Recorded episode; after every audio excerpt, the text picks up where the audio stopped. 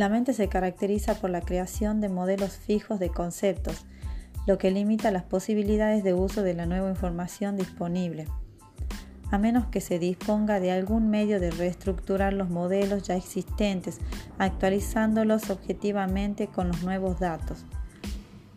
El pensamiento tradicional permite de refinar los modelos y comprobar su validez, pero para conseguir un uso óptimo de la nueva información hemos de crear nuevos modelos, escapando a la influencia monopolizadora de los ya existentes. La función del pensamiento lógico es el inicio y desarrollo de modelos de conceptos. La función del pensamiento lateral es la reestructuración, perspicacia de esos modelos y la creación de otros nuevos, creatividad. El pensamiento lógico y el lateral son complementarios. Se requiere habilidad en ambos. No obstante, la enseñanza ha rendido culto excesivo al pensamiento lógico.